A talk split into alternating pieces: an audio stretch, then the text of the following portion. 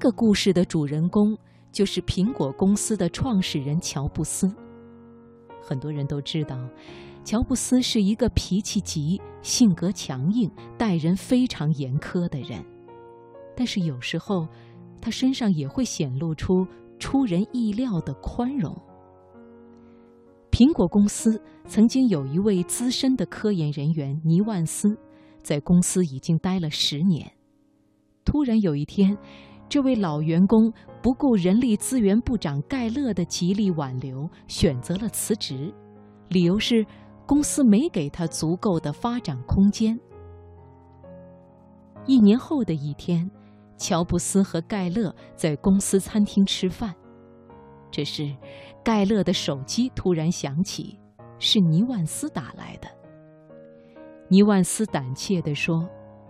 我十分后悔离开公司。一年来，我换了两份工作，都不顺心，很多创意无法实现。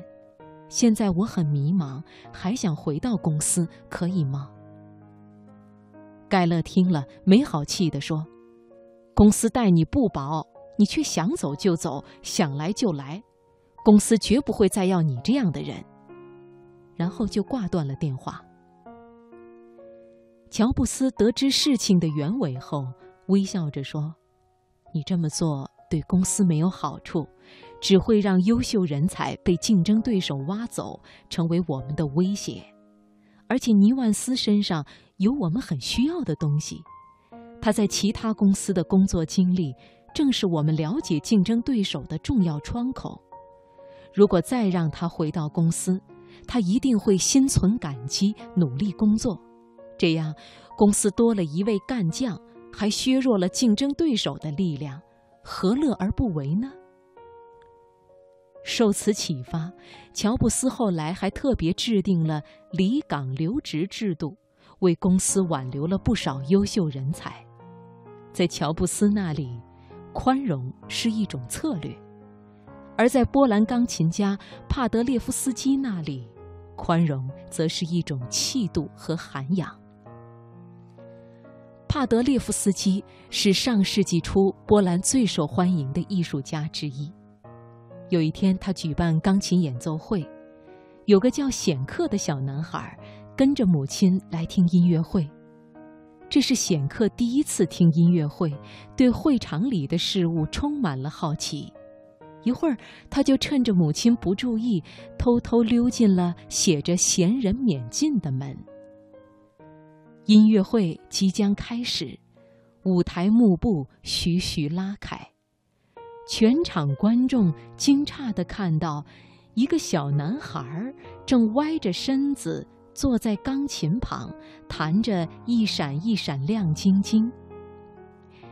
显克的母亲发现竟然是自己的儿子在台上，也惊呆了，不知如何是好。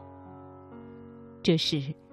帕德列夫斯基轻手轻脚地走到钢琴旁，俯下身子对显克说：“继续弹，不要停。”说完，他也坐下来给显克伴奏。很快，观众就沉浸在优美的旋律中。演奏完毕，他还拉着显克的手给大家鞠躬，并且幽默地说。谢谢你们的盛情，给我安排了一位这么可爱的开场嘉宾。这时，母亲赶紧上台把显克抱了下来，观众这才明白了真相，报以更加热烈的掌声。音乐会结束后，母亲带着显克去向钢琴家道歉，帕德列夫斯基却笑着说：“一个成功的人。”不仅能做好自己的事，还要善于配合他人。是您的儿子给了我机会，让我完成了一首动听的乐曲。而显克记下了钢琴家的话，后来他成为当地知名的钢琴老师，教出了不少优秀的学生。还有一种宽容，是体恤弱者的难处，谅解他人的小过。当年，很多商家为了招揽生意，都曾模仿书法大师于右任的作品。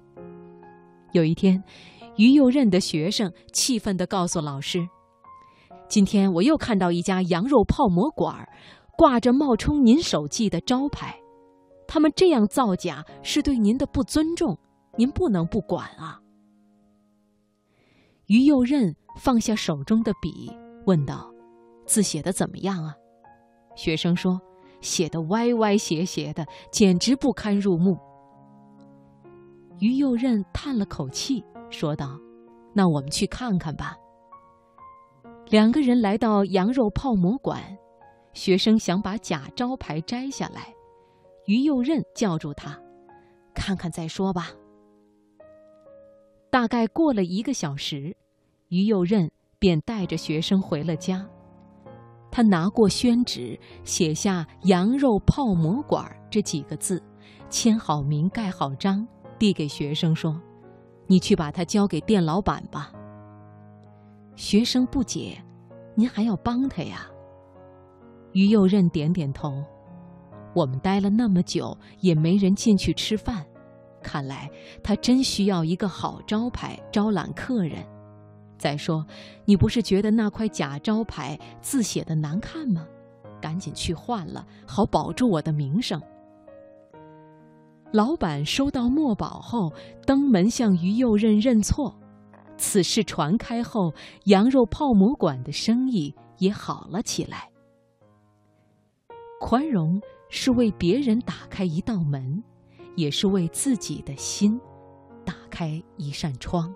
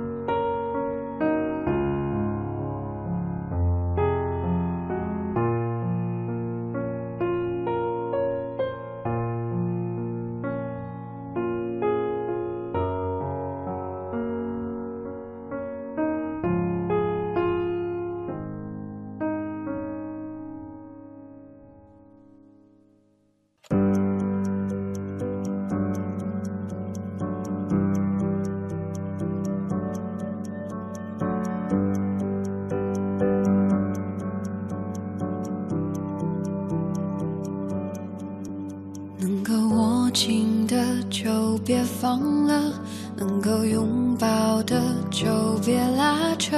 时间着急的冲刷着，剩下了什么？原谅走过的那些曲折，原来留下的都是真的。纵然似梦啊，半醒着，笑着哭着都快活。时间是让人猝不及防的东西，晴时有风，阴有时雨，争不过朝夕，又念着往昔，偷走了青丝，却留住一个你。岁月是一场有去无回的旅行，好的坏的都是风景，别怪我贪心，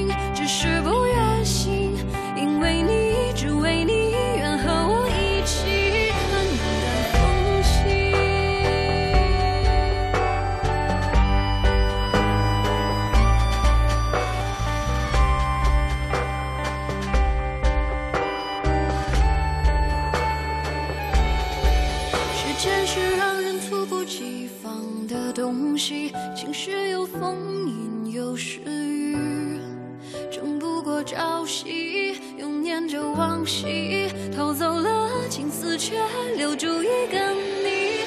岁月是一场有去无。